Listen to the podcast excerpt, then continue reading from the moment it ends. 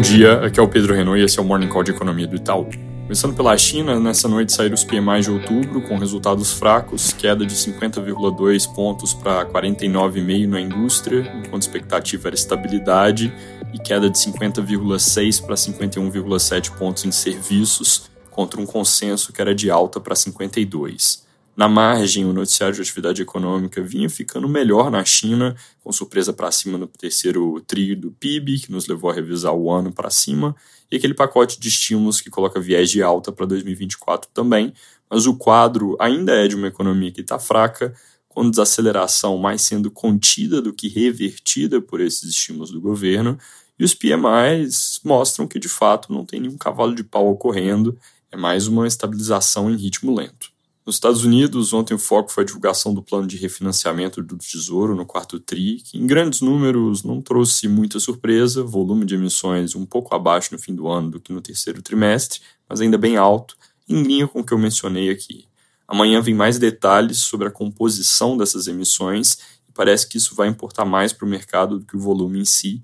Então a decisão do FOMC sobre a política monetária vai dividir o palco com esse anúncio do Tesouro. Hoje, foco deve ser o ICI, que mede custo de mão de obra, ele deve manter um ritmo de 1% de alta trimestral nessa divulgação. Também tem a sondagem do Conference Board, onde foco deve ser nas expectativas de inflação e questão de percepção sobre o mercado de trabalho, tem dado de preços de imóveis e sondagens regionais de indústria. Passando rápido pela Europa, saíram PIB e inflação do bloco, inflação em linha com o esperado, com alta de 2,9% ano contra ano, que é o menor valor dos últimos dois anos, com o núcleo que importa mais em 4,2%, também recuando e mostrando uma desinflação que ganha força de forma mais tardia na região. PIB, por sua vez, veio com contração de 0,1% no terceiro TRI, um pouco melhor do que os menos 0,2% que a gente tinha, mas caindo de mais 0,2% no segundo trimestre. Aqui no Brasil, como eu comentei, o tema ontem foi a questão da meta fiscal para 2024, que na sexta o presidente Lula falou que não precisava ser zero. Houve uma entrevista do ministro Haddad pela manhã e o mercado foi para esse evento com expectativas, mas o principal anúncio nessa coletiva de imprensa não foi sobre a questão fiscal, e sim quem vão ser os nomes indicados para as diretorias de assuntos internacionais e supervisão do BC que ficam vagas na virada do ano. Para a diretoria internacional, o escolhido foi o Paulo Piketty, acadêmico com experiência ampla em inflação e ciclos econômicos, professor da FGV de São Paulo, pesquisador do IBRE e membro do CODACE, o Comitê de Datação de Ciclos Econômicos. Comentários nos jornais sobre a reação de participantes de mercado vão na linha de que foi bem recebida a indicação dele e que, de fato, é um profissional bastante respeitado. Para a diretoria de supervisão, escolhido foi Rodrigo Alves Teixeira, que eu já tinha mencionado aqui como uma possibilidade na semana passada, ele é servidor de carreira do Banco Central, vem atuando como secretário adjunto de análise governamental na Casa Civil e é professor de economia na PUC de São Paulo. Agora, esses anúncios, por mais que sejam importantes, não eram o foco do mercado na fala do ministro Haddad, o foco era o que ele falaria sobre a meta fiscal, e ali ele fez uma defesa sem novos elementos da necessidade de buscar um déficit zerado, sem desmentir ou reverter o que o presidente Lula falou na sexta. Ele recebeu perguntas bastante incisivas de jornalistas sobre o tema e acabou se referindo ao déficit zero como a minha meta. Isso levou a questionamento no noticiário de se o governo vai buscar a meta do ministro, como colocado hoje, por exemplo, em editorial do Estadão.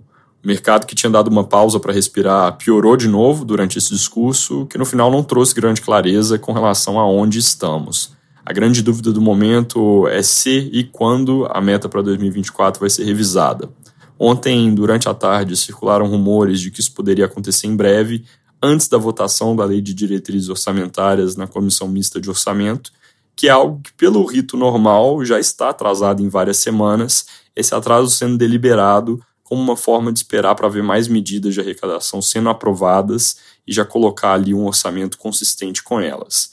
Mudar a meta logo traria reação de mercado bem negativa, porque significa na prática que vai haver menos esforço do que se tinha na conta. E aí é o que eu mencionei ontem, o consenso de mercado, que é 0,8% de déficit, com meta zero, tende a piorar se a meta mudar. Isso posto, o valor de hoje reporta que o governo não pretende enviar mensagem modificando o LDO para o Congresso, eles vão deixar na discussão dos próprios congressistas essa atribuição e entende que esse assunto pode ser debatido com mais calma à frente. Jornais de hoje estão recheados de comentários políticos sobre o tema, também de movimentações que aconteceram, por exemplo, reuniões entre Haddad, Rui Costa e Padilha, que também teve depois com o deputado Danilo Forte, o relator do orçamento. Hoje o ministro da Fazenda e presidente Lula falam com lideranças da Câmara às 10. É importante ver se surge alguma declaração depois. O propósito desse encontro, segundo a Folha, é reforçar a articulação após embarque do Centrão no governo. Sobre dados, destaque de ontem foi o CAGED de setembro, veio mostrando um ritmo robusto de criação de empregos, que ainda significa um mercado de trabalho bastante apertado, mas com alguma tendência de desaceleração gradual e sinais mais claros de enfraquecimento na indústria. O mês teve 212 mil novos postos de trabalho, isso foi mais ou menos em linha com o consenso. Hoje a gente tem mais informações sobre emprego e desemprego com a divulgação da PNAD de setembro às 9 da manhã. Para terminar, falta pouco mais de uma semana para o Macrovision, é a nossa conferência anual com autoridades do Executivo, Legislativo, Banco Central, grandes executivos e palestrantes internacionais, já tem vários nomes de peso confirmados um evento que vai ter transmissão online, acontece no dia 9, que é quinta que vem. As inscrições já estão abertas aqui no link, vale a pena conferir. É isso por hoje, bom dia!